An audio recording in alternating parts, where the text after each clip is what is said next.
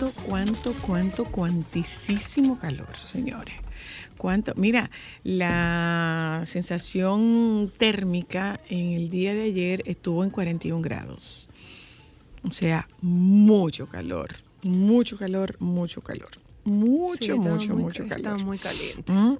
Y, y no, no hemos llegado a la segunda semana de mayo, o sea que Bueno. tenemos que irnos preparando mentalmente y tomando precauciones para un verano bastante, complicado. intenso. Bueno, eh, compartimos con ustedes lo que tenemos en la tarde de hoy.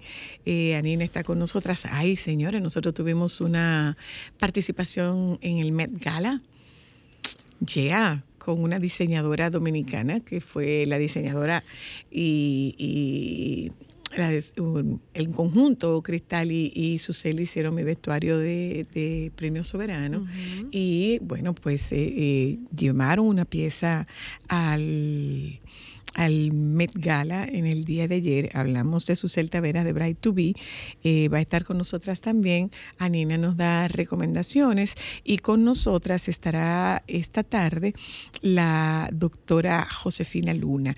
Eh, yo me imagino que entre una cosa y la otra, ¿sabes qué? Nosotros vamos a hablar con la doctora Luna sobre el tema de del el calor y, y- y lo más chiquito, ¿eh? Hmm.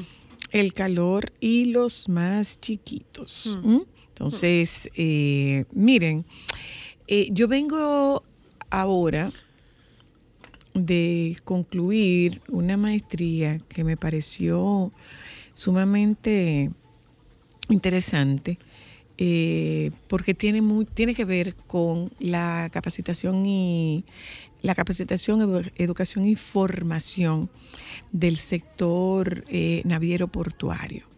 Y lo que, lo que más me encanta de eso, ustedes saben lo que es, que eh, son muchachas muy jóvenes las que están al frente de esto. Y una de estas chicas jóvenes es una de mis Ay. alumnas de Miss República Dominicana, una de mis ¿Una de hijas de, Miss hijas? República Dominicana. Mami te dice todo. Me dice Mami Zoila.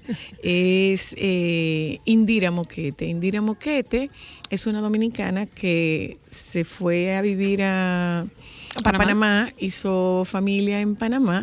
No, hizo Tiene familia su- aquí. hizo familia aquí, se fue a vivir a Panamá. y se la llevaron a Panamá. y se la llevaron para Fue- Panamá. Fue, así. No fue que ella dijo, me voy a aventurar a ver qué hay en Panamá. Indira trabajaba en una de las, en una empresa muy importante de aquí, una multinacional, creo que era en el área de combustibles o de energías renovables, y de ahí se la llevaron a Panamá. Bueno, pues y tiene un compromiso desde el día uno con la formación. con la formación. Ella siempre ha sido una banderada de la formación y yo que le he dado seguimiento por la amistad que, que llevo con ella durante tantos años, de como profesional en el área de recursos humanos y de desarrollo y capacitaciones, ella siempre ha apostado por el capital humano dominicano. Y la verdad es que es el nacimiento de este instituto de capacitación.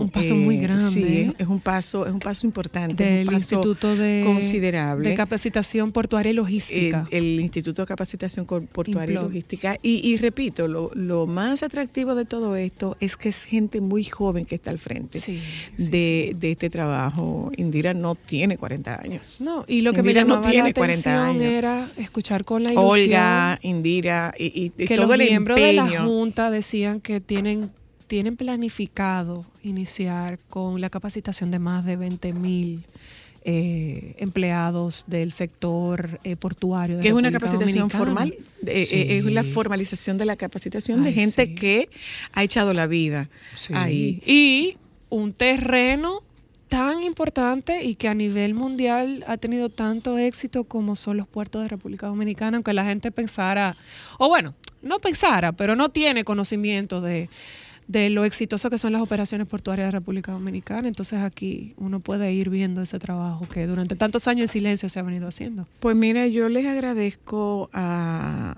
a Indira y a, y a Olga eh, la confianza para entregarnos la conducción de este, que es el, el- la cerecita del pastel de lo que inicialmente fuese un sueño, que es una auténtica realidad.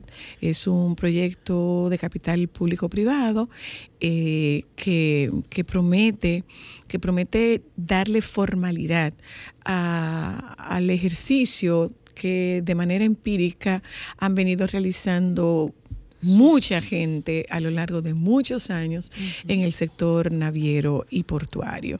Eh, tuve la oportunidad de conocer gente muy joven, eh, al, al director de autoridad portuaria que, bueno, no, no, no hay coincidencias porque no joven. tengo no tengo coincidencias con actividades de carácter político y tuve la oportunidad de conocer a, a este al, a Jean Luis Rodríguez quien es el director de, de autoridad portuaria.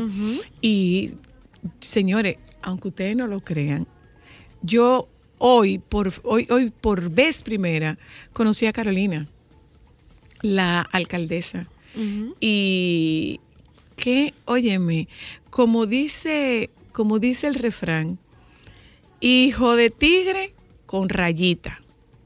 Dice de otra forma, pero yo no digo esa forma. El hijo de tigre con rayita y si es de Guinea con pintica. ¿Te Olvídese. feliz de esa forma? Si es, con, si es hijo de Guinea, nace con pintica. El hijo de, del- el hijo de tigre nace con rayita. La verdad es que ella es una mezcla de su papá y su mamá. Ay, de la elegancia de Doña Rosa. Sí, y la Y jocosidad y la espontaneidad de su papá, de Ay, verdad fue fue una coincidencia muy agradable. Ay, de verdad que sí, también. una coincidencia muy agradable. Nos juntamos con María del Carmen, o sea que fue una mañana con mucho calor, pero eh, con- de una mañana de, de- de mucha satisfacción porque se deja inaugurado este espacio de, de capacitación. La vicepresidenta Raquel Peña dando, dando connotaciones de, de lo que ella es una gestora, pero además de ser la gestora política que es, no, no se le quita lo de educadora docente, eso no se le quita. Mm, mm, ¿eh? Una parte de su discurso fue como, como una mamá hablándole a su hijo. Me, me- me gustó mucho la, la cercanía y la calidez. ¿Cómo así? Joan. Pero bueno. Eso es lo que vivimos esta tal. Eso lo fue, fue lo que vivimos esta mañana. Lógicamente no fue así que fui a trabajar, ¿verdad? No, cálmese. No, Ella no, fue no, ese no, un no. chin de agua Fui a porque mi casa y me bañé. Porque la verdad es que ¡Wow! el calor era caliente. Muy caliente. Si pudiéramos andar en... Pero no, no podemos andar en... Es ropa interior para Para hacerlo amplio. ¿Tú quieres venir en, en ropa interior? Bueno. Tú tienes Bueno. espacio ahí. Un turista chino demandó a un hotel tras dormir con un cadáver debajo de la cama. Ya tú Señores. sabes lo bien que limpia la mucama que yo no reviso abajo de la cama. Un turista exigió una indemnización a un hotel en la región china del Tíbet, o Tibet, como prefieren llamarle algunos, después de hospedarse en una habitación en la que había un cadáver debajo de la cama.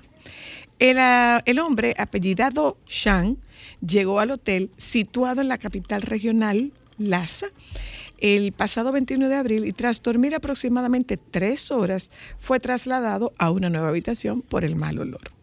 La policía local explicó a Shang al día siguiente que se había hallado el cadáver de una mujer bajo el colchón de la primera habitación en la que se hospedó a su llegada, informan medios locales. No abajo de la cama, abajo del colchón. No es lo mismo. Ah, el español es muy rico y la Y redacción y- también. Y, y el, y el no es el- abajo de la cama, Bueno. ya ahí dice abajo del colchón. Más tarde el huésped pidió una indemnización a la dirección del hotel por haber alterado sus planes de viaje y por el trauma sufrido. Las autoridades arrestaron en la ciudad de Lanzhou, a 1.300 kilómetros de distancia, a un sospechoso apellidado Gao en relación con el posible asesinato de la mujer apellidada Wang. Se desconoce cuándo se cometió el supuesto crimen y según un comunicado que circula en las redes sociales del país y que se atribuye a un familiar de la víctima, Juan pudo haber sido asesinada en otro lugar y trasladada hasta el hotel ya fallecida. ¿Cómo se lo explicamos? Ay. ¿Cómo le explicamos eso a un alemán? mío, yo que no me comí ni un huevo hervido con esta noticia. Bien a propósito de un huevo hervido, señores, pero lo de los chinos no tiene madre. ¿Con qué de todo? Hay una barra china. ¡Ay, sí! Barrayán. Hay una barra china, una barra china, una barra china. ¿Qué un sándwich chino? Una barra china. Barra Ay, en la. Máximo Gómez acabamos de ver una barra china. Yo quiero Sí. saber qué sabe un sándwich chino. Una barra china, porque yo entendía que era como la comida y y y Yo entiendo los y los picapollos. picapollos. Y No, entiendo el chofán chino. Una barra pero una china. barra china. Una barra china. A propósito, el chofán chino que nos dijo doña Rosa NG Que que, eso era un invento. Y lo de Rosa NG tampoco es el apellido, eh, el apellido tampoco de verdad. No, no. Eso fue. No, ese tampoco es un nombre, acuérdate que es chon, chon, chon, no sé. Eh, bueno, oyentas, otra vez, saludo, buenas tardes. Estoy tratando de conseguir la noticia de la señora que tuvo que renunciar porque acosaba a hombres más jóvenes. Ah, sí. Para no en. Finlandia, ¿no fue? Por allá, por Europa de para allá arriba. Ay, mami, Para allá, para Europa de por allá arriba. Sí, ella estaba acosando. Ella estaba Acosando a hombres, Acosando varones. acosando a hombres jóvenes. Y se la llevaron. Wow, por la verdad. vía del ponche se la llevaron. claro.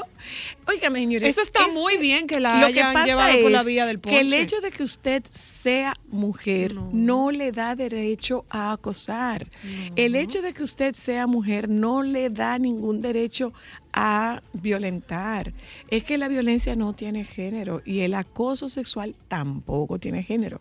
Lo que pasa es que usualmente quien es víctima de esto se lo calla por no ser víctima de burlas.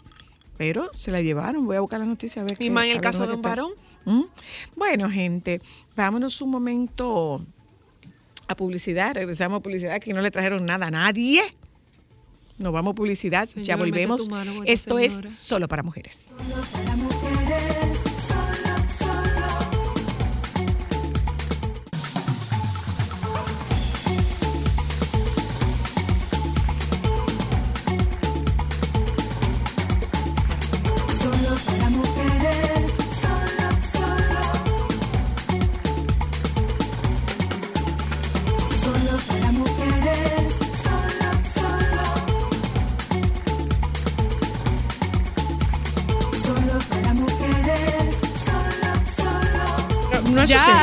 llegó. Por quien lloramos todos los jueves. Mm. Hola, niña. Anina, controla tus Hola. impulsos con tus recomendaciones de ¿Qué, hoy. qué, qué detalle, señor, con, con Alejandro? Entre el teléfono y el volumen. Hola, Anina. Hola, ¿cómo están? Yo estoy muy Ahora, bien, cariño, gracias a Dios. ¿Y tú? Yo estoy súper bien, feliz de como siempre poder conversar con ustedes sobre esta pasión que uno lleva entre las venas, ver buenas pelis o ver pelis y punto, como es el caso de hoy. ¿Llegaste a ver eh, a, a Man Called Otto? Todavía no, justamente anoche estábamos hablando de que teníamos que ir a verla, pero todavía no la he visto. Es que Lo que pasa es, mira, Pero él dice, soy la- o sea, ¿cómo, ¿cómo es? Él dice Otto, O-T-T-O. O sea, que te quede claro cómo es que yo me llamo O-T-T-O. O-T-T-O. OTTO, La vas Otto. Yo, a yo adorar siempre, la película, la vas a amar. tú sabes que yo siempre, cuando escucho el nombre Otto, eh, yo creo que una de las películas donde el nombre más me llamó la atención y siempre pienso en ese, ese personaje, es una de esas películas que vamos a recomendar hoy, que son películas para desestresarnos, para no tener que pensar mucho, para divertirnos. eh, depende de, tú sabes, lo que, quién seas y que te guste, porque la verdad es que hay muchos tipos de películas, pero ese personaje de Otto, yo siempre pienso en la película Beetlejuice, la película de, de Tim Burton, de aquel espectro que tenía que aterrorizar a una gente para que se fueran de una casa. Em, y el personaje que invocaba supuestamente los seres que tenía ese don se llamaba precisamente Otto. Otto. Y por eso yo Otto. recuerdo mucho ese nombre y, y me remonto a la película. Ah, mira, muy bien. Señores. Por favor, ¿puedes Perdón. decir en el día de hoy cuál fue la asignación orgullosamente que fue entregada por mí misma a tu persona? Correcto, correcto. Miren, el día, en el día de ayer estuvimos conversando sobre hablar de películas rosa, pero luego me dieron una, una característica más. Películas en las que uno no tenga que pensar mucho, que son básicamente películas para, para desconectarnos, para desestresarnos, para tratar de simplemente entretener el cerebro y que el cerebro no haga nada más que disfrutar de una película. Y tú sabes que eso me dejó pensando porque cuando, por ejemplo, mi esposo y yo tenemos los debates de qué película vamos a ver, él dice, oye, yo tengo demasiado trabajo, yo no quiero pensar, yo quiero una película y no tener que pensar. Y para él, ese tipo de películas son películas generalmente de acción. Una película quizás como John Wick, donde hay mucho tiro, mucha bala, rata, ta, ta, ta. Para muchos hombres, esas son las películas que ellos disfrutan. Para nosotras las chicas nos vamos por un lado quizás de una comedia romántica, una comedia y punto, que nos haga disfrutar, reírnos, pero donde no necesariamente tengamos que darle mucha mente a las cosas que suceden con la trama, etcétera. Entonces vamos a hablar de ese tipo de películas. ¿Qué les parece? Ay, sí, yo estoy feliz porque yo decía, es que yo, yo- como, como yo me siento, Anina, es que es demasiado en todos los, los aspectos de la vida y- y- y los medios, el bombardeo de cosas que uno necesita, este tipo de películas donde uno no tenga que pensar. Correcto, que te desconecten un poquito de la realidad, Sí, que la así realidad sea por casi dos difícil horas. y complicada. Sí, no, y la verdad es que estamos viviendo en días muy tensos en, para todo el mundo, en todas partes del mundo. Y la verdad es que en mi caso, personalmente, yo, yo tengo mucho trabajo en estos días, estoy haciendo muchas cosas y uno, uno, uno se estresa y lo que quieres es desconectarte. Y la verdad es que voy a empezar con una de mis películas favoritas de todos los tiempos. Hablo de The Princess Bride, eh, que es una película de la década 80, donde la princesa Buttercup es raptada por un, eh, por un, bueno, por un príncipe malvado, pudiéramos decir, que quiere que ella se case con él, pero quien está enamorado de ella es otra persona, un granjero, que termina siendo príncipe, obviamente, y, y es ese viaje fantástico, es una película prácticamente de fantasía, eh, protagonizada por, ay Dios mío, Robin, Robin Wright, eh, la que estaba casada con Sean Penn, que después vimos en la serie House of Cards. Em, Robin Wright, jovencita, es quien, quien protagoniza esta película junto a Carrie Ells, que es un actor británico. Y la película es simplemente muy divertida, donde te atacan ratas gigantes muy extrañas. Y uno de los personajes más memorables del cine, ese señor, eh, un, Mandy Patinkin que anda buscando revancha porque alguien mató a su padre. Y quien mató a su padre es quien tiene raptado a la princesa. Entonces él eh, básicamente dice las líneas, I am, eh, ¿cómo que dice? ¿Cómo dice? Eh, I am Íñigo, Íñigo eh, González, You Killed My Father, Prepare to Die, es legendaria, pero siempre te hace sonreír cuando recuerdas esa escena de la película. Y es una película precisamente para tú pasarla bien y no pensar mucho en, en muchas cosas. Tú sabes que es una princesa, que hay que rescatarla y hay una aventura para lograr esto. Y la película, la verdad, que es muy divertida para, para los fines. La película Mira, es eh, rosa. eh, eh, Anina, yo no Ujú. sé si tú recuerdas, tengo dos, dos o tres días con esa película en la cabeza. Es una película, debe ser de los noventas, que es de esta, esta chica que se muda a, eh, eh, que se muda a una a un apartamento con otra chica y le suplanta la identidad. Se corta Ay, mi amor. Mira, ¿Cómo se llama? Yo, yo estaba hablando de esa película justo el viernes pasado No. porque se la recomendaba a una amiga eh, porque ella está viendo una serie donde sucede algo similar en la trama, una serie nueva de, de Amazon Prime. Y yo le decía, oye, si, si te gusta lo que sucede en esa película, en esa serie, te recomiendo ver la película Single White Female, que es el nombre de la película en inglés. película. Tengo tres días con esa película en la Déjame cabeza. anotarla, porque tengo que volver a ver. Pues fíjate que esa es muy estresante, esa no tiene nada que ver con el tema de hoy, No, pero no. es una buena película protagonizada por, em, por Bridget Fonda. Eh, Exacto, que- Bridget Fonda. Bridget Fonda y también Jennifer Jason Lee, que es la chica que se muda con ella. Eh, y, y bueno, la, la trama tiene que ver, no vamos a dar spoilers obviamente, pero es justamente eso. Ella comienza a suplantar su identidad, pero no necesariamente se trata de suplantar su identidad, No. así que tienen que encontrar el plot twist al final de la película. Oh, yeah, baby. Perdóname, perdóname. Oh, Era yes. que quería No, no, no te preocupes. Era que quería saberme el nombre. Pero ahí, Continuamos. ahí- ahí está, qué bueno que te pude Continuamos con ayudar. las, Favor. las para no pensar. Todo felicidad. Exactamente. Claro. Todo felicidad. Clueless es otra que es todo felicidad. ¿Por qué? Porque se trata de una chica eh, que lleva una vida muy privilegiada en Beverly Hills. Es una adaptación, básicamente, por parte de la directora Amy Heckerling a el libro de Jane Austen, Emma.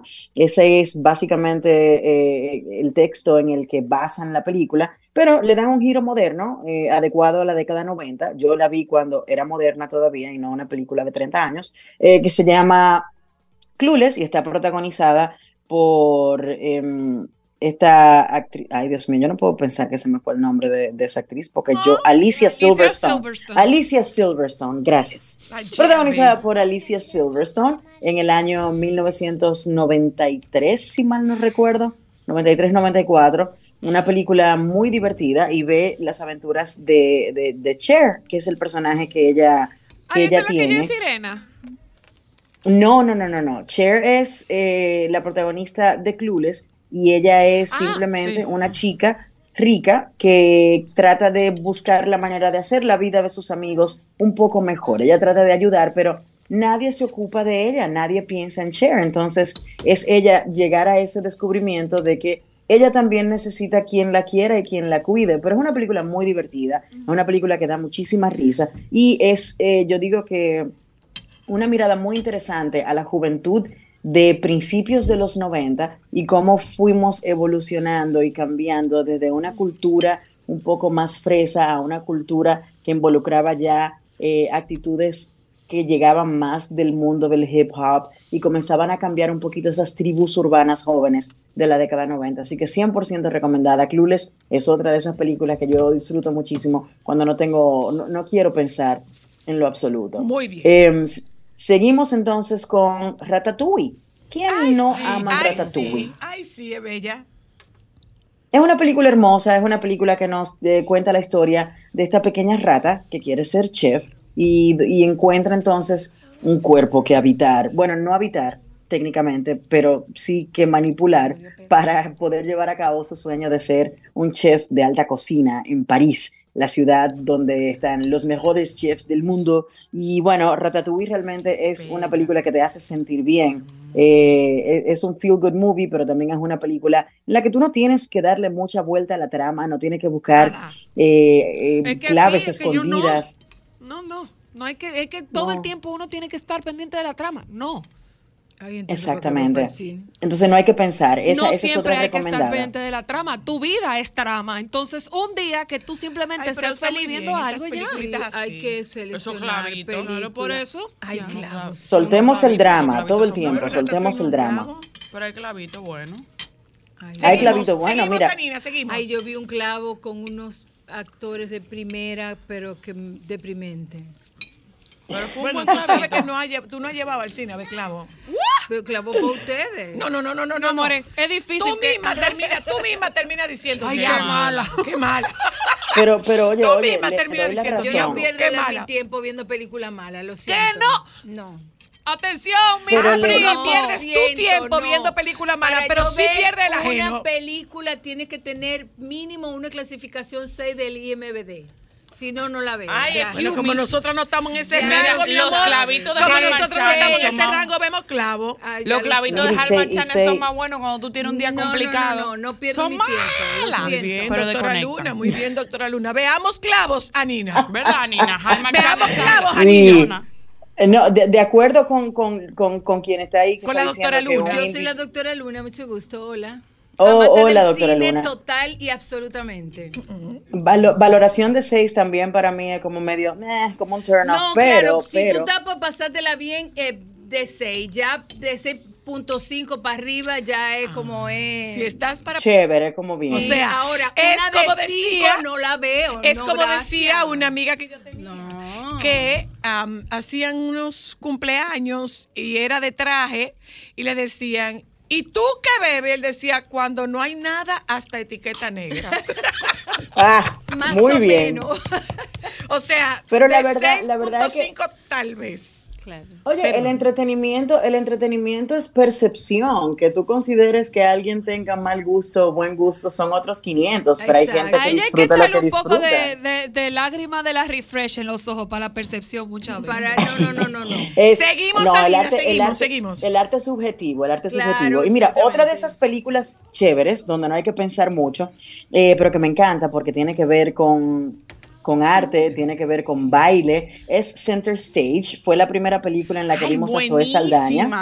Ay, Eh, y trata sobre el, el- el, bueno, el complicado mundo del ballet en la ciudad de Nueva York. Y nos presenta la historia de Jodie, esta chica que, que tiene un sueño de ser bailarina de ballet en el mejor ballet del mundo, el ballet de Nueva York, bueno, de este lado del mundo, porque hay que irse a Rusia, ¿verdad?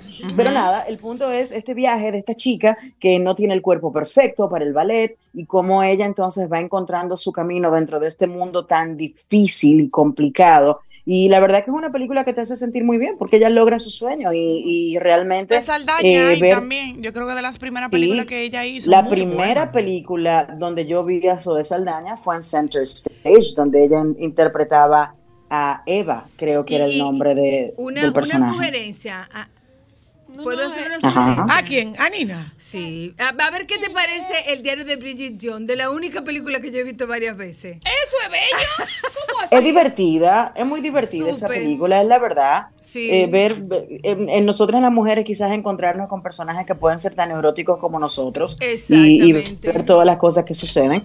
Sí, son películas ligeras, son películas chéveres de ver. Eh, a mí me gustan mucho. Mira, cualquier película que esté basada también como en, en historias de antaño, de otras sociedades, como por ejemplo cualquier película que tenga que ver con Robin Hood, prefieras la versión de, de Robin Hood, el, el príncipe de los ladrones, que es la de Kevin Costner, eh, de la década 90, o prefieras ver la versión de Mel Brooks, Robin Hood Men in Tights, que me encanta porque es una comedia fascinante. Mel Brooks. Wow. Pero la gente no sabe Sí, quién es Mel Brooks. Cuéntale. Bueno, pues Pero tendremos que hacer un programa especial. Pero venga acá, doctora. Digo, lo- la gente joven no sabe quién fue Mel Brooks, ¿cierto? Yo no sé quién, ¿Quién es Mel Brooks? Mel Brooks no se ha muerto. Mel Brooks anda por ahí todavía dando bandazos. eso, Pero es uno de ¡Todavía! los grandes. Sí, señor. Y mira qué bueno, no qué bueno que estamos conversando hoy, eh, 4 de mayo, porque hoy es el día de Star Wars. Entonces, hoy todos los que somos fans de la saga, Ay, oye, saludamos May diciendo. May the Fourth, May the Fourth be with you. Pero en Y Mel Brooks, que es uno, bueno, Mel Brooks es uno de los grandes cerebros de comedia, de, Sí. es un genio de la comedia Mel Brooks, sin duda. eh, Sí, estadounidenses, y él tiene en su haber muchas películas en las cuales él utiliza la sátira, la ironía y la burla para disfrutar de alguna historia. Igual te cu- cuenta la historia, pero te lo cuenta de una manera divertida. Y él en los 90 eh, fue una de las películas que hizo en esa década. Hizo eh, Robin Hood Men in Tights, donde de una manera muy graciosa te cuenta las aventuras de Robin Hood. Pero este. también tiene una que se llama Spaceballs, que es la sátira de la Guerra de las Galaxias, de Star Wars. Y, y yo creo que esas son películas obligatorias para toda aquella persona que disfrute de una buena comedia. Hay que ser un genio. Mira a Carta Cabal para hacer buena comedia y Mel Brooks garantizado. Tú tienes a Mel Brooks en los es. Estados The Unidos y tienes a, Mon- Brooks. a Monty Silent Movie. Python y tienes a Monty Python en, en el Reino Unido. Ah, Eh, y la, la filmografía de Mel Brooks es impresionante. Sí. De verdad que sí. Busquen Frankenstein, eh, Young Frankenstein, está Robin Hood, Men in Tights, está Spaceballs, está... Hay demasiada película de Mel Brooks, pero la verdad que todas son muy buenas, las pueden ver. Eh, Seguimos entonces con recomendaciones. Ustedes me paran, pues son muchísimas No, películas. ya, te podemos despedir, ¿verdad? Para dejar para Ah, la bueno, cuando que ustedes quieran. Te podemos despedir. Recuerde, si usted lo que está buscando es no pensar, estas desconecte el son las películas. Estas son las películas. Y ya con Eh, Sí, Tenga palomitas en su casa. eh, Oiga. prenda un aire acondicionado, si puede, si no, póngase un abanico, O dese un baño de agua Sí, fría. claro. pero no, no, eh, eh, no piense, no utilice Zoila. tiempo para pensar. Amor, Voy a terminar con dos recomendaciones de un mismo actor. por favor. Vayan a ver cualquier película de Eddie Murphy de los 80, Ay, ay, sea ay, Coming to America, la del Príncipe en Nueva York, sí, ay, esa película sea, es chula. Ay, ay, ay. Trading Esa- esa Places, escena que es cambiando de puesto. Marcado. Genial. Eso me Genial. encanta. ¿Y cuál otra, Nina? Trading Places, que es en la que él es un vagabundo que cambia de lugar con un alto ejecutivo de Wall Ay, Street en Nueva York. también. Y bueno, por ahí se van. La verdad que son películas muy divertidas que, que nos entretienen y nos dejan felices. De verdad que sí. Sobre todo eso, un beso para ti, Ujú. Anina querida. Beso para Gracias ustedes. por Cuídense. lo de la recomendación, del- por el nombre de la película, que no me acordaba. 100%. Un abrazo Siempre para la Nos todos. vemos el próximo Nos vamos a publicidad, regresamos de publicidad. Eh, eh, mira, eh, hermana mayor, Cuéntelo. ¿tú sabías que tuvimos un vestido en, En la alfombra del Met Gala? Oye. ¿Cómo es? ¿Qué tuvieron? Ay, tuvimos ¿pa' qué un vestido en la alfombra del Met Gala. De los primeros que llegó. ¿Cuál? ¿La, la cucaracha? No, mi amor. ¿Qué vestido? Mi amor, mi amor, A mi ver, amor. cuéntame. Una Llévame al paso. ¿Tú estás seguro que yo no soy hija de ella? ¿Tú estás segura? Que no- Miren, si, si yo vine para que se burlen de mí, me avisen que recojo y me voy. Josefina, Pero nadie se, va, que Josefina, bueno. nadie se va a burlar la de ti. Te estoy diciendo pero- que... Pero de una, permí- en una gente, de verdad. por mi- permíteme, por favor, permíteme. Que tuvimos un, un vestido, un look Ajá. hecho aquí, Ah. en, la, en la alfombra Ah, verde del Met ah, Gala. ok. Y lo hizo Susel, la de Bright to Be. Ah, ah, sí. Ah, tú ves, mi amor, Ah, ella llega tarde, pero ella llega. Ya. Tarde, pero ella llega. paso, Vámonos a sí. publicidad, ya volvemos.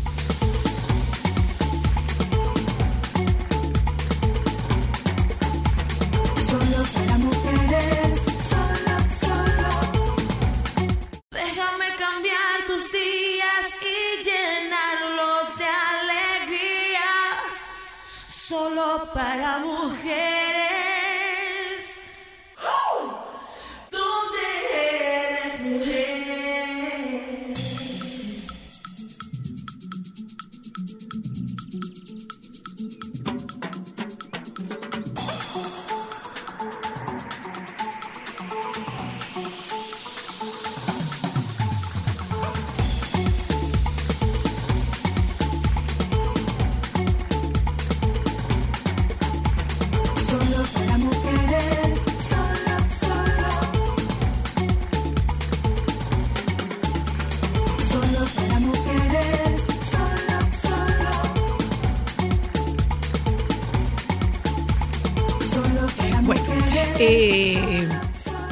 el tema de la cucaracha, yo lo hubiera perseguido.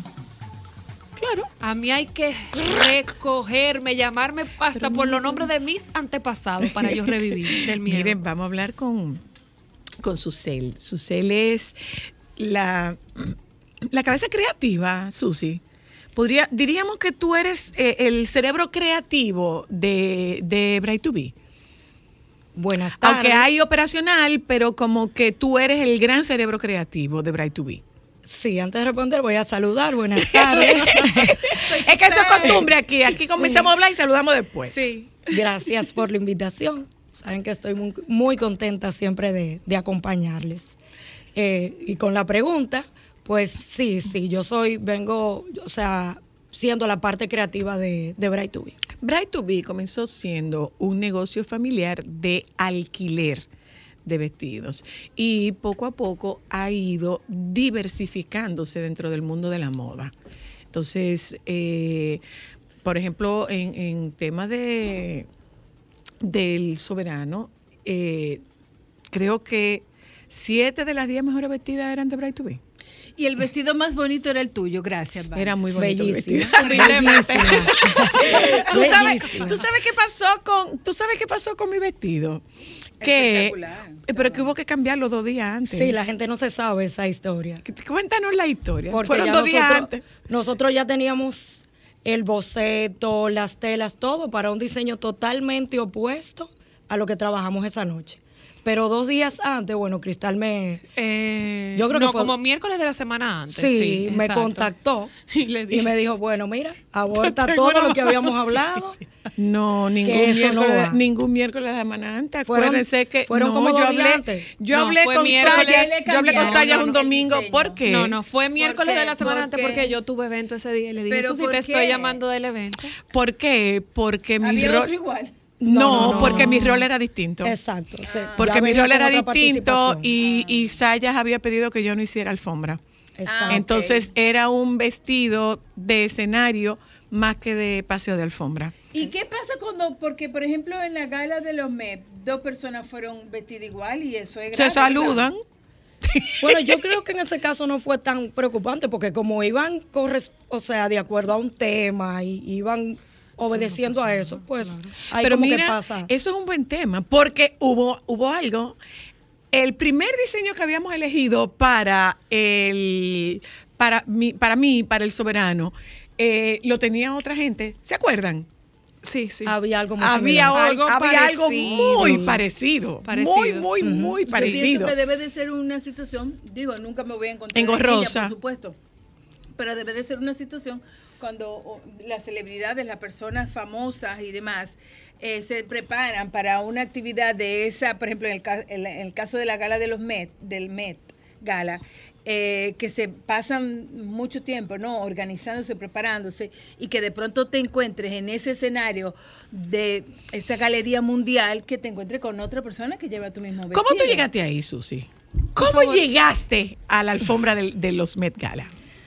Bueno, el primer contacto que tuvimos fue con Aleida Ortiz, que fue la, la joven que tuvimos el privilegio de vestir. ¿Es una dominicana? No, ella es boricua, ella es eh, puertorriqueña. Ah, ok. Nosotros habíamos tenido un contacto anterior con ella, pero por situaciones no llegábamos a concretar y ella tres semanas antes me contacta, me escribe vía mi WhatsApp y me dice, mira, Susel, tenemos algo muy importante, eh, mi estilista te va a escribir para explicarte todo, que su estilista es Carla, eh, que trabaja con Univisión y Telemundo y ella me contactó y me, me dijo, mira, la vamos a vestir para el Met Gala y me explicó toda la temática y ya tú sabes, nosotros... Tú dije, "Co- espera, ¿cómo? No, felices. Yo Porque estaba- ustedes han estado vistiendo, cuando digo ustedes me refiero a Bright to Be, ha estado vistiendo a Francisca, estuvo vistiendo a, A Clarisa, a en Clarisa, algunas ocasiones, o vistió a- a Kimberly. a, a mi República Dominicana, la actual mi República Dominicana, que aprovecho para decirte,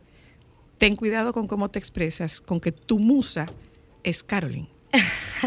ya no me pongo más ropa de Bright. Oh, pero claro, mi musa, Caroline. No, es que No, pero de verdad, de verdad, de verdad, tu super musa. De verdad que sí, sí, sí, ¿eh? y, y- y hay que ver, hay que ver, eh, eh, o sea, no pudieron haber elegido mejor modelo. De verdad que sí. De verdad que sí.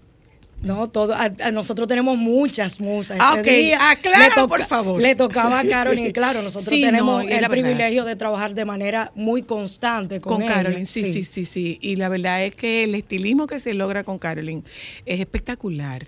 Entonces, ustedes han tenido la oportunidad de vestir figuras internacionales, como es el caso de, de Francisca.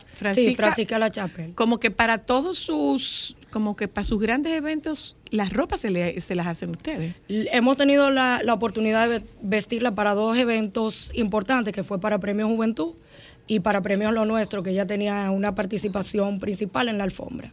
Era presentadora de la alfombra. ¿Y a Clarisa ocasión. también? No, a Clarisa no. Hemos conversado, pero todavía no hemos tenido la oportunidad de, de ve- de vestirlas. De hecho, el contacto con Aleida yo lo tuve A a través de de Clarisa. Ok. qué chulo. Y tres semanas nada más, Susi. ¿Cómo Sí. se eligió esto? Yo estaba incluso en Nueva York cuando ellas me escribieron. Yo no estaba aquí en el país. Eh, yo conversé con Carla. Carla me dijo muy el mood de lo que ella quería reflejar, obviamente, que fuera dentro del, del tema Sí, de la gala. Y yo le presenté seis eh, diseños. Le envié. Y seleccionamos, ella seleccionó dos. Le preparamos los dos diseños, que el otro, bueno, hicimos video y todo, pero no lo hemos publicado, que fue bellísimo también, le quedó espectacular. Y ellas seleccionaron el blanco con negro que vimos ahí en la gala. ¿Te lo imaginabas? No, ni remotamente. No, eh, de verdad que este año para mí ha sido de muchas bendiciones. De muchas bendiciones, desde... Y de mucho trabajo. ¿Y qué Sí. significa para ti, por ejemplo? Eh, ciertamente. Eh, doctora, la- doctora, si usted va a preguntar, pregunte cerca del micrófono, ¿usted cree? Ah, bueno, yo así como Lega, que no sé mucho de moda, eh, pero sí, eh, de- sin duda que para una chica joven, para una empresa dominicana, eso debe de significar mucho en el mundo de la moda, de que tú tengas un diseño y un vestido. Creo que es la primera vez que una en la- dominicana en la tiene gala, ropa. en la Met Gala, que se supone que es referencia Es la catedral de- de- de los en eventos de moda. no, para mí Salvo todo- Car de la Renta, creo que nadie había tenido Yo trajes. creo que el año pasado sí hubo alguien más porque fue otra chica también en representación de Telemundo que era dominicana. Yo creo que iba vestida de una, dominicana, no sé de quién, pero sí creo que el año pasado hubo alguien. Ok. ¿Y Eh, ¿Pero eso, qué eso. significa para ti? O sea, y para No, para tu mí- trabajo y para ti, eh, tú como una diseñadora joven. Para mí eso todavía yo estoy como que procesándolo, marca un referente en lo que es mi carrera, marca un referente en lo que es nosotros como, como empresa, como negocio, como equipo. Eh, todavía no, ni no lo creemos. Esto no es una confesión, fue un diseño y confección. Fue un diseño, fue un diseño totalmente original que yo eh, elaboré, me tomé mi tiempo, lo estudiamos. O sea, fue algo de mucho, mucho pensar, ver cada detalle, porque uno ve todo ya armado, pero cada detalle es un proceso. Sí, porque vale, vale resaltar que esa señora que no el tiempo le sobra, sarcasmo total, no es verdad. También está, si yo, si no es que ya terminaste, tú estabas haciendo una maestría en, en diseño. en diseño de moda España. todavía me falta la graduación porque tengo que viajar para concluir esa parte, no lo he hecho, pero es bueno que, que me hagas esa pregunta porque mucha gente se ha cuestionado con el tema de, de que salgo yo en Los Soberanos y dicen, pero ella es diseñadora, ella no es diseñadora. Pues sí, Que señores. sepan que hay una formación detrás de todo ¿Tú te eso. hiciste diseñadora en el, tra- en el camino? ¿O tú entraste con Bright to Be siendo diseñadora? No, no, yo eh, estudié Derecho, siempre... Oiga eso. Yo, yo soy- Oiga eso. Yo estudié Derecho, pero toda Ay, mi vida... ¿dónde hacen aquí el derecho y esto? La soy abogada, soy abogada graduada, pero realmente toda mi vida, toda mi vida, desde antes de estudiar derecho, yo lo que quería era estudiar moda. Ok. Mi mamá no te ese dejaron. y mi mamá en ese momento no me dejó, porque eso no era carrera en ese momento, pero esa era mi pasión. Y en, bueno, desde el colegio, el que me conoce sabe que yo me pasaba haciendo figurines, dibujitos de, mu- de vestidos precisamente. O sea que yo siempre estuve orientada a lo que hoy, gracias a Dios, estoy haciendo. ¿Cuántos son ustedes ya En Bright to Be, en Bright to Be? yo exactamente no tengo el número, pero, 67.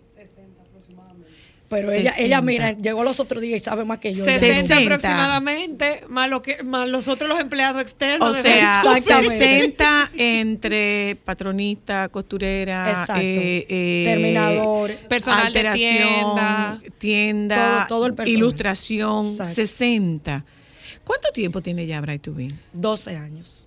12 años tenemos ya. Gracias a Dios. Se dice rápido. Sí, pero no es fácil. se dice Bueno, rápido. Ella, Desde el día Cristal, uno. sabe bien, porque ella nos ha apoyado desde los inicios, ella sabe bien el... Señores, para que ustedes El sepan, y, y para mí, O sea, se lo dije y se lo mantengo. Pienso que Bright to Be, Susi, Nani, todo el equipo es el ejemplo perfecto de una empresa joven, seria, con mucho compromiso y pasión con todo lo que hace. Realmente Al sol de sí. hoy, yo. Es un- he quedado una mal. cosa, salió muy costoso el vestido. El, el del El, Met. de- el del mes. El del Met. Sí, sí. ¿Qué, te- qué era? Las Eh, bueno, telas. Era, ahí había crepé, teníamos el charmus de seda aquí en la parte de aquí, la organza aquí en la flor, la- las perlas, más la, la elaboración, lo que se le pagan a los bordadores, toda esa mano de obra que es a mano, toda la flor, sí, sale. sale Se hizo, agrega- se hizo todo aquí. Todo. No, aquí. y a eso hay que agregarle que Todo ustedes aquí. tuvieron que viajar, tú llevarte la modista, todo ese hacer los proceso también y aumentó. tenerla. Aumentó. Tuvimos que llevarnos todo. Y eso es gratis. Bueno, es un intercambio. Bueno, es un, una- sí, es un realmente gratis en porque Le Digo, es un intercambio, te da a ti renombre. claro y toda la publicidad que promoción. se- Claro, claro. Tal cual, todo el que estuvo vestido de otras Lo que sucede es que, ahí. discúlpame, pero se me hace, y a mí me parece que yo, yo pienso que eso es algo que- por qué insistir.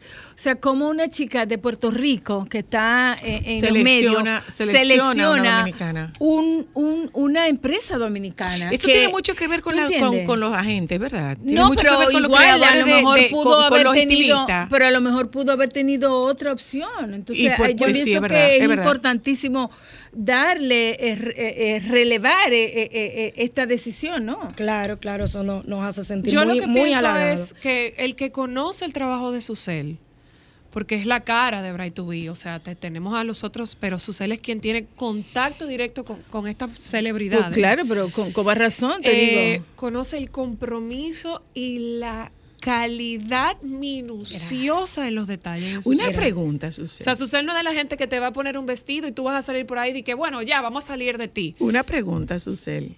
¿Te lo creíste cuando te llamaron para decirte lo que era?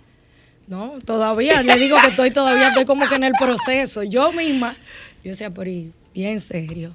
Y, y será, será, no será que habrá otra opción. O sea, yo la veía tan tranquila a la, a la estilista, to- todavía antes, yo la veo ella relajada, que están esperando el vestido. Nosotros llegamos, fue, exacto, fue prácticamente pegadito ya de que ella se tenía que ir a, a Nueva York y ellas estaban como que habíamos trabajado toda la vida juntos. Yo nunca le había trabajado a Leida. Sí habíamos tenido la oportunidad de conversar, de vernos, eh, porque tuvimos acercamiento a través de Clarisa, pero nunca le había trabajado. Entonces uno tiene ese nervio de cómo le va a quedar. eh, sí tengo las medidas, pero no es lo mismo ya cuando tú estás acostum- acostumbrado a trabajar con una persona con un talento que tú lo conoces. Eso me da mucha risa. ¿Tú sabes por qué? Porque recuerdo una portada de la señora Luna eh, para la revista de Juan Carlos Ditren, que tenían, trajeron un estilista muy famoso de celebridades de Nueva York para hacer esa portada. Y me acuerdo que le había conversado, creo que contigo, y decía, pero ¿cómo es posible que tú crees que eso le va a servir? Yo no creo que eso le sirva, porque como ustedes saben, y, y me acuerdo que, que Janet, que es quien le cose a la señora Luna, le dijo, es que yo la conozco, yo le coso de siempre. Y la cara de ese estilista, al ver la ropa, El entalle. él decía, es que yo nunca había conocido una persona que entalle así sin medirlo. O sea, él estaba tan impresionado, él me decía, que él sabía que la República Dominicana tenía pasa- mucho talento. Lo que pasa es que esos vestidos, esas, esas eh, grandes figuras, tienen un maniquí con sus medidas. Sí, eh, sí, sí, generalmente. claro, regularmente. Tienen un maniquí. Y él decía como que le llamaba mucho la atención cómo República Dominicana tiene tanto talento en, en- en la creación y confección a ese nivel de detalle que el margen de error es tan, tan mínimo. Realmente sí, nosotros tenemos muy buena mano de obra. Sí, sí, y aquí hay mucho, mucho talento, muchas eh, buenas modistas, muchos chicos de bordado, mucha, mucho talento. ¿Te frustró talento. el diseño? Al principio, porque yo conozco que tú has tenido diseños que son muy retadores, que te han dado, te han sacado muchas lágrimas y que te han quitado muchas horas de sueño. La, esa, parte, esa parte creativa es lo más difícil de todo el proceso. Porque mientras a mí me genera a veces hasta un poquito de inseguridad, que yo digo que tengo que trabajar esa parte. Eso es propio de la creación. Pero yo siento el que y crea siempre tiene inseguridad. y hago un primer boceto, hago un primer diseño, y hago otro, y hago otro, y hago cinco. Y de los cinco, entonces digo, déjame hacer, hago diez, de los diez selecciono cinco. Y yo digo, pero ¿será que todo el mundo es así o soy yo Y cuando lo envío, que veo la aceptación, yo digo, ¿y por qué yo estaba tan preocupada? Mira, le gustaron toditos. Lo que pasa es que es mucha precisión en el detalle. Eh, eh, hay que saber que cuando, so- cuando es confección eh, a la medida, eh, tú estás presente en cada prueba. Sí, sí. Entonces, y yo sí, pienso que también los procesos creativos son así. De, de pronto tú comienzas Todo el que es Alocado y es de- muy después- complicado. El tú después- armar cualquier cosa. las cosas se van dando, ¿no? Yo pienso Es que las cosas se van Sí, dando. y, y- también yo pensaba, bueno, qué tan apegada con el tema, yo voy a estar, ¿Qué eso. tan no me voy a repetir? Hubo que estudiarlo. Claro. Sí, claro. Mucho. Yo lo, lo estudié, pero igual como a mí siempre me ha gustado Chanel y realmente Claro, claro. él era el representante de Chanel, o sea, yo ya, ya yo venía con... Ya tú tenías tu base de Exacto, saber. y cuando en mis primeras clases de moda, con- de, de lo que más conversamos fue de Chanel y de Chaparelli, entonces ya yo venía ya con mi línea de que yo esa inclinación la tengo y amo ese su trabajo, amo eh, lo que hace, o sea, amo Bueno, esa pues- línea. Pues para despedirte, yo lo que te voy a decir es, como te queda un poquito de inspiración, hazme algún trapito. Claro, no, nosotros allá, ¿Qué allá te quedó queda? la tela, tenemos como te pendiente. queda un poquito, como te queda Allá un poco quedó de la tela. inspiración, Un trapito guardado hazme cualquier cosita, Claro. Yo, pueblo dominicano del círculo cercano de la señora Luna, ay, invéntense una fiestecita para que Susi acaba de hacer el betito que queda pendiente. La Gracias. Hay una actividad pronto. Ah, pues ahí tenemos. Ajá. No, Se va a casar Te va a casar para esa boda. Claro, pero para las dos. Si le hace a ella, me tiene que Claro, hacer Pero eso no es. No, ese vestido no puede ser para boda. No, eso no es aquí. No, no es ese eso nivel. es demasiado. No es, Eso no es- no es ese nivel, Pero, bueno. bájela y dividen No, lo que pasa es que entonces opacaríamos a la novia y no se trata de eso. Sí, porque no. lo que pasa Ay, es que parece que gracias, Susi. Muchas Gracias, gracias, Susi. Muchísimas gracias. Eh, la verdad es que antes de despedirte, nosotras queremos que tú te vayas con la certeza y la convicción de lo que nos alegra el crecimiento de Bright to Be, de lo que nos alegra tu crecimiento, de lo que nos alegra el crecimiento del equipo completo, porque ese crecimiento va de la mano con tu nivel de compromiso. De verdad que nosotros estábamos sumamente felices cuando vimos eso y yo, tiramos piedra, Ay, Felicidades, gracias. Yo- y yo sé que todo eso es de, De corazón, corazón. como Eso siempre ha sido, de verdad que no tengo palabras para agradecer el apoyo que siempre nos han manifestado. Trata de dormir, Susi, trata de dormir, que te lo merece. ¿eh? Gracias. Gracias, gente. Vámonos un momentito a publicidad. Regresamos de publicidad. Miren, hay varicela, hay calor, Hay hay, hay, eh, eh, eh, hay, ¿cómo se llama eso? Hay varicela, hay calor, hay deshidratación, hay muchas cosas en las que hay que prestarle atención a los niñitos.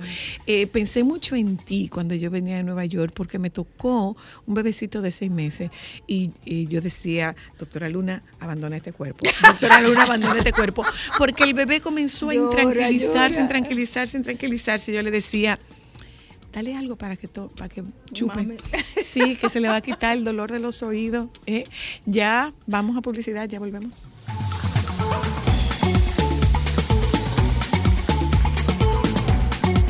Déjame cambiar tus días y llenarlos de alegría.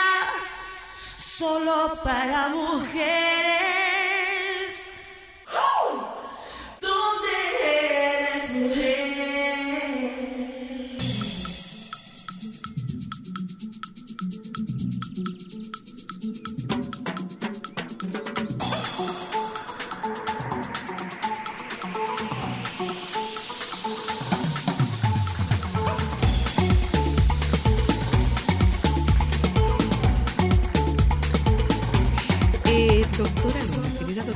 La Querida verdad que a mí me encanta Luna, porque pues, ella tú. pasa de críticas de cine a críticas de moda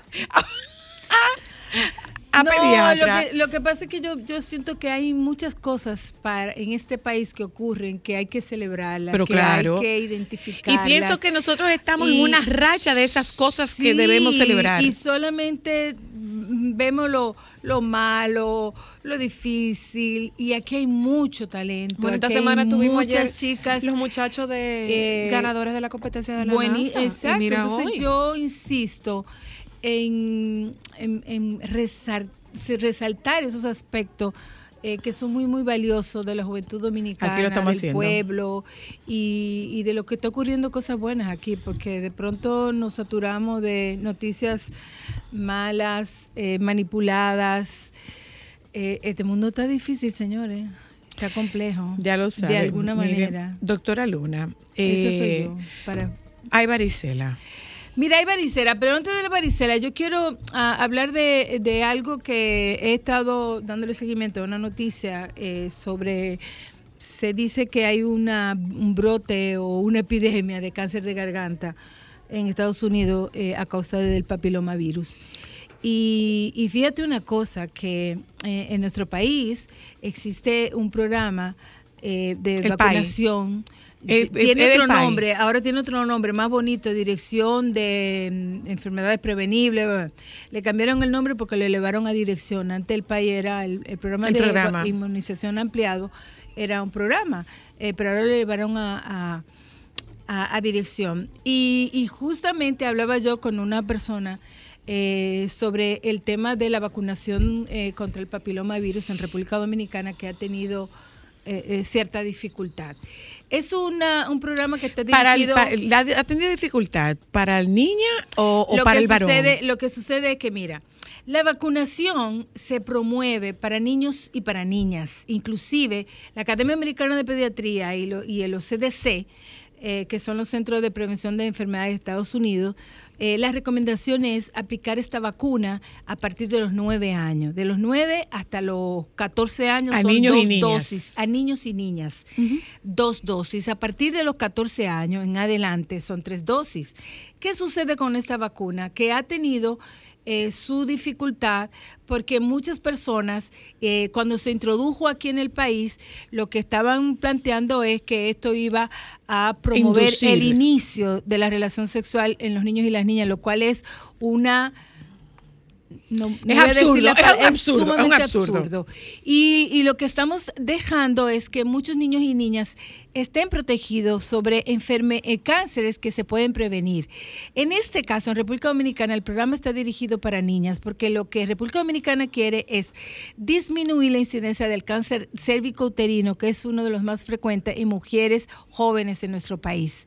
Entonces, eh, por eso el programa está dirigida para, y la campaña está dirigida para las niñas a partir de los nueve años. Eh, sin embargo, los niños se deben de vacunar. ¿Por qué? Porque esas vacunas, y ya hay varias vacunas, y hablamos el otro día sobre ella, eh, hay una tetravalente y hay una nonavalente.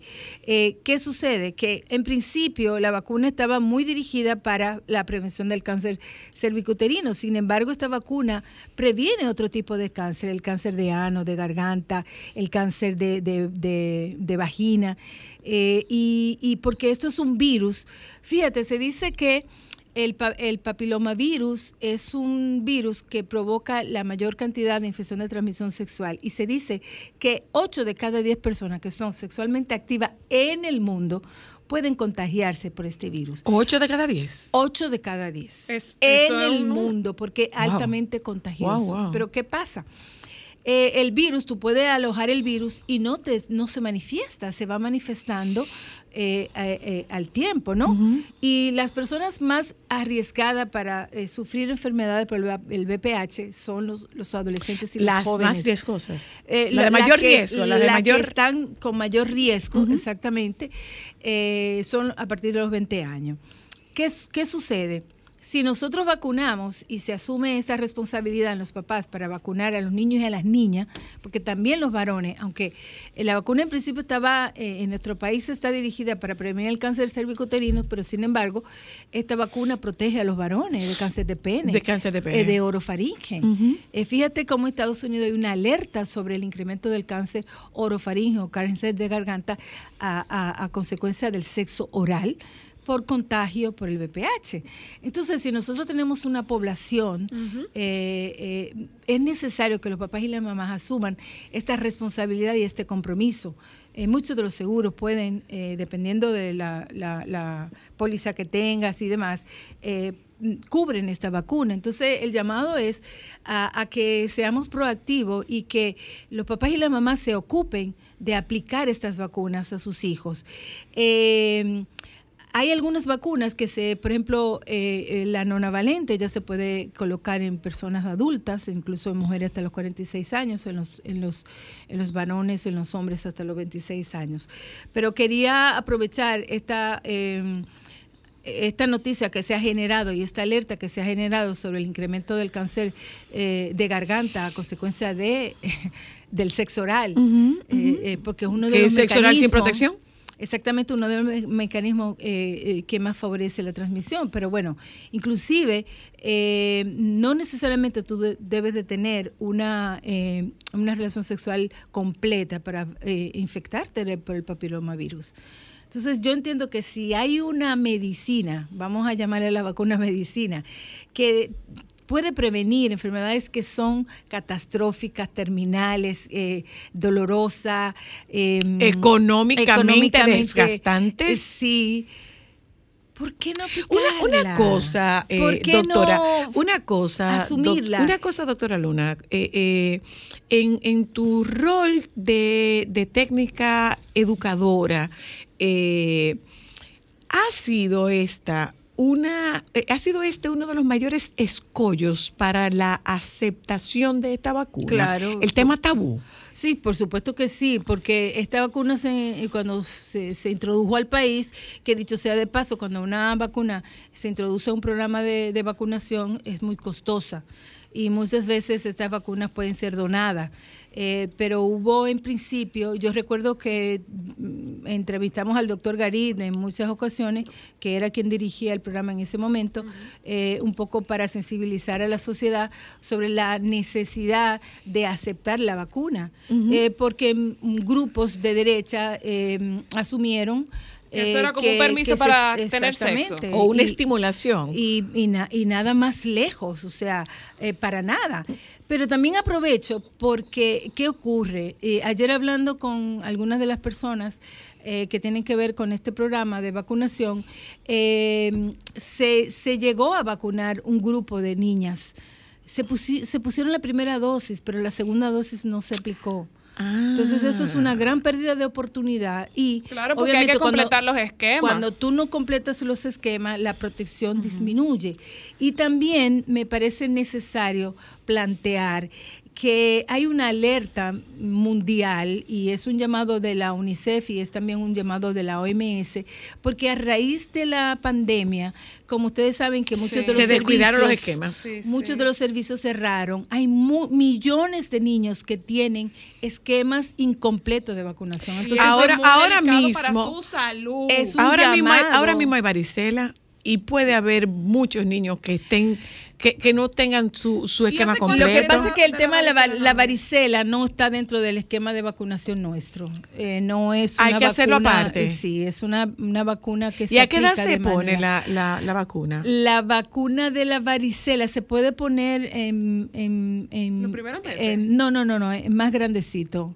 Ahora mismo no me acuerdo. Un- Una- un una bache. cosa. Pero no es, no está dentro de, de la de la programa, de las vacunas, de la, del programa de, De em, vacunación de nuestro país. Sin embargo, Sí, en otros sí. países eh, está eh, implementado. Déjame buscar. ¿Se se podría inmunizar una madre a la que le pon- una madre embarazada a la que le ponen eh, vacuna de, de varicela o no se pone vacuna Lo de que varicela? pasa es que vacuna de varicela no se pone. No se Sin en el embargo, es embarazo. una muy buena pregunta porque hay enfermedades que se previenen eh, vacunando a las mamás. Por ejemplo, el, el tétano es una de ellas, el, el, vi- el, el COVID y sobre todo la vacuna de tosferina. Ya habíamos hablado aquí Ujú. Sí, sí, sí. sobre la necesidad de Bueno, vacunar pero, a las eh, eh, mamás. no sé si es, no sé si es la, lo, lo habitual que ocurra, pero por ejemplo, yo eso lo he comentado varias veces. Yo tenía, yo tuve varicela con el embarazo de Cristal y Cristal se inmunizó. Ay, sí. porque a Por la todos- enfermedad, a- pero esa- por la enfermedad, porque a todos los sobrinos le dio varicela menos a ella. Entonces llegamos a la conclusión de que ella se había inmunizado intrauterino. Mira. pero esa vacuna no se pone en embarazo. No, Lo que pasa es que la varicela se considera teratogénica en algún en, en el primer trimestre. ¿En Eh, español? y- bueno, que puede Que da- causar hace algún- daño. un- alguna forma de alteración. La vacuna de, de varicela se pone dos dosis entre los 12 y los 15 meses y a los 4 y a 6 meses. Es una vacuna que no está dentro del programa. Eh, como la varicela no es una enfermedad como tan catastrófica, aunque sí tiene sus complicaciones que puede hacer encefalitis, el- la misma enfermedad es un poco molesta. Eh, y es una vacuna que sí debe de aplicarse, pero se aplica de, como dicen, de manera privada. El, programa no lo Pero tiene. ahora mismo hay, Sí, ahora mismo eh, hay en estas fechas, en estas fechas, sí, eh, alrededor de abril, alrededor de abril más o menos, eh, es que eh, a- aparece mucho más la varicela. Eh, es una enfermedad que también es, es, es contagiosa.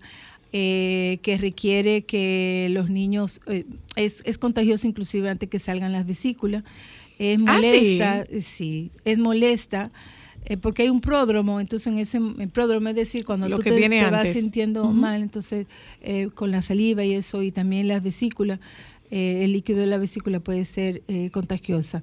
Lo importante es eh, tener en cuenta sobre todo en las escuelas, porque cuando hay un niño que, que tiene varicela, muchos de los demás se pueden infectar.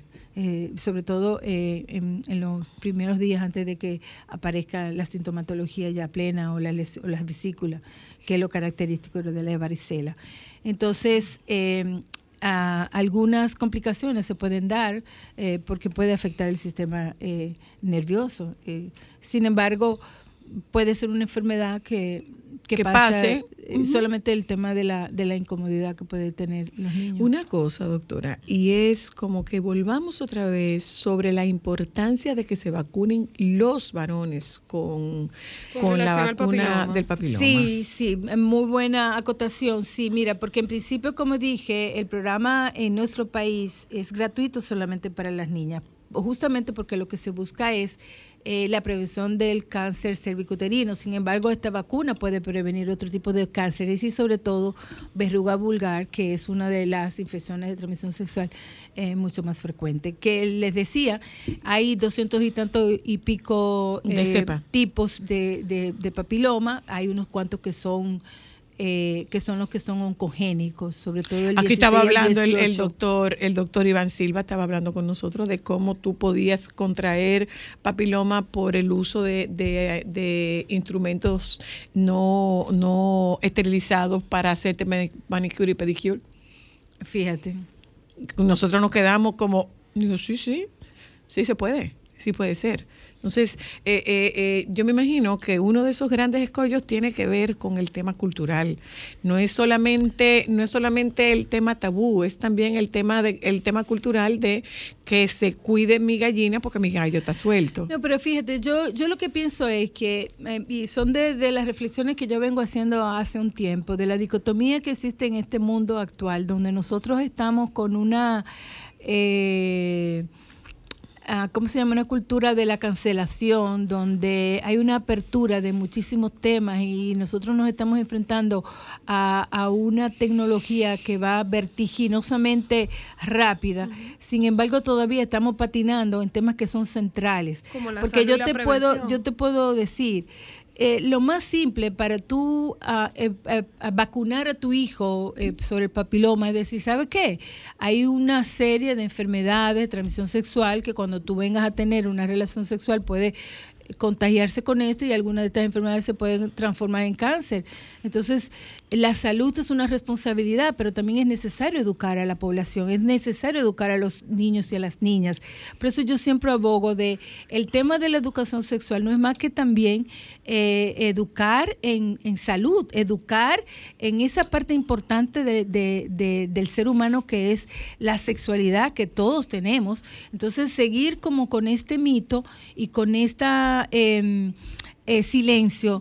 Eh, no me parece. Y, y claro, tenemos el otro extremo cuando estamos hablando de, de- de la ideología de género, que muchas veces también eh, hoy día, y, y leía un artículo o una opinión de una persona que hablaba, sí, yo creo en, en la educación sexual y que es necesario implementarla. Ahora no creo en la ideología de género. Y no necesariamente son sinónimos. No son sinónimos. No son sinónimos. No Entonces son a mí me parece que es necesario plantear esa diferencia, porque yo, por ejemplo, que me reconozco una persona, una profesional con una maestría en educación sexual y, varias formaciones en tema de educación sexual, yo no estoy de acuerdo con la ideología de género. Yo lo que sí entiendo que es un derecho que tienen los niños, niñas, adolescentes de tener información para poder manejar su cuerpo con responsabilidad ten- eh, poder eh, asumir la responsabilidad de sentir placer también sin afectar a otro y quitar ese mito. Y cuando tú impides a que tus hijos tengan información validada, tú lo estás poniendo en riesgo. Entonces, eh, muchas veces escuchamos opiniones ajenas. Papá y mamá son los responsables. Yo estoy de acuerdo, la educación sexual debe de ser familiar. Papá y mamá deben de asumirlo. Pero es que papá y mamá tienen que empezar por educarse ellos, porque papá y mamá están llenos de mitos y de, Es- de malas concepciones. Exactamente, pero oye, Cookie, nosotros vamos en, en un mundo que va a mil, A mil. por hora. Esa es la verdad, esa es la verdad. tenemos, Y- yo y- y de de hecho- y de inteligencia hecho- artificial, y yo digo, pero ¿hasta dónde vamos a llegar? Y Sí, todavía sí. tenemos con esos temitas que nos están poniendo como si fuera un piedra en un zapato, o sea, No, y, y, y, una cosa, o sea, es un tema complejo. El tema particular, eh, y qué bueno que tú haces esa, esa diferenciación de que educación sexual e ideología de género no, son sinónimos, porque el tema de ideología de género es un tema bastante complejo. Complejo, Bastante, claro. bastante, bastante complejo. Y que- Entonces, mientras, mientras estamos debatiendo el tema de ideología de género, estamos dejando de lado la formación y la educación. Que es lo y básico. estamos dejando a estos muchachos mucho más expuestos cada vez. claro. eh, Y que es bueno que tengamos claro, eh, los padres no tenemos control sobre eh, la, la sexualidad de nuestros hijos. No tenemos control, aunque y querramos, mucho menos ahora. Aunque, aunque querramos creer que lo tenemos, no tenemos control. Mira. no con esto estoy diciendo que esto es un laissez-faire. No, tú te sientas con tu hijo y tú conversas con tu hijo, pero lo cierto es que cuando cruzan la calle fuera de tu casa, ellos tienen el control y en la medida en la que ellos tengan Información, mayor información, claro. mejor control pueden tener. Claro, mira, te voy a poner la experiencia que tuve. Bueno, estaba recientemente en, en Nueva York y, y- y me entré en el metro, lo cual para mí fue, fue fuerte. Una experiencia. señora. Fue fuerte. religiosa. Yo sentíme ahí eh, bajo tierra, mira, El que te conoce sabe. mi amor, me sudaba todo. Pero me quedaba mirando cada persona que llegaba Somos dos. con una mane- por ejemplo, yo comenzaba a detectar esto es un transgénero, esto es porque cómo andan, cómo andan vestidos, o sea, tú no sabes ni qué ni qué. Y obviamente tú dirías, bueno, esto es una pueblerina, una una pero yo como yo como médico, No, lo que pasa es que tú estás leyendo más yo- allá. Sí, sí, yo como persona preocupada de como de ir más allá, decía, bueno, pero este es el mundo real. Ese es el que este estamos es el viviendo. mundo que estamos viviendo Y este es el mundo que nosotros nos estamos heredando. quedando atrás. Claro que sí.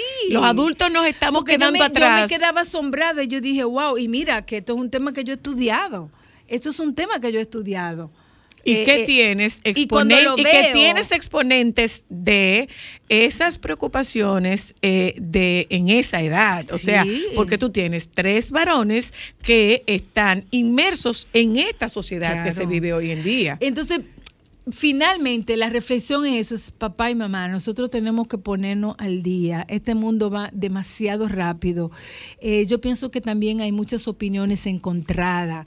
Eh, yo, yo siento como que la dirección que tienen, y sobre todo los papás y las mamás jóvenes ahora, eh, yo pienso que a veces puede estar errática porque hay tantas voces y tantas voces que son contrarias que muchas veces pienso yo que, que, que tú no, no sabes a qué atenerte. Finalmente, eh, eh, escuché la, vi la, en un documental de la entrevista que le hicieron a la ex primera dama Michelle Obama y hacía un, una puntualización que a mí me pareció muy mm, importante mm, en lo que respecta a mí, que ella decía, bueno, ¿cómo yo voy a creerle a una, a una mamá que está siendo mamá reciente, que me está dando opiniones a mí y desecho las opiniones y la experiencia de la mamá o de la abuela? que es un poco lo que está pasando hoy día. Los, los papás y las mamás jóvenes desoyen, están desoyendo a sus, a sus están padres, están desoyendo a las personas sabias porque la edad da sabiduría.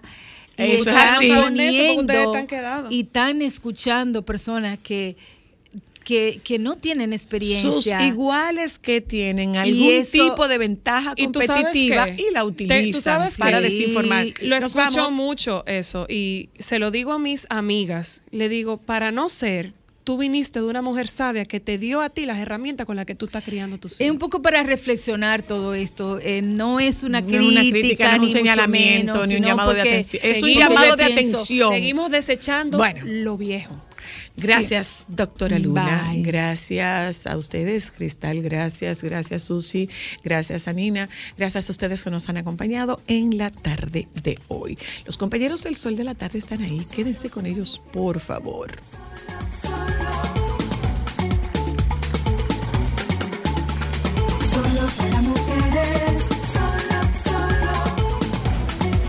Sol 106.5, la más interactiva. Una emisora RCC Miria.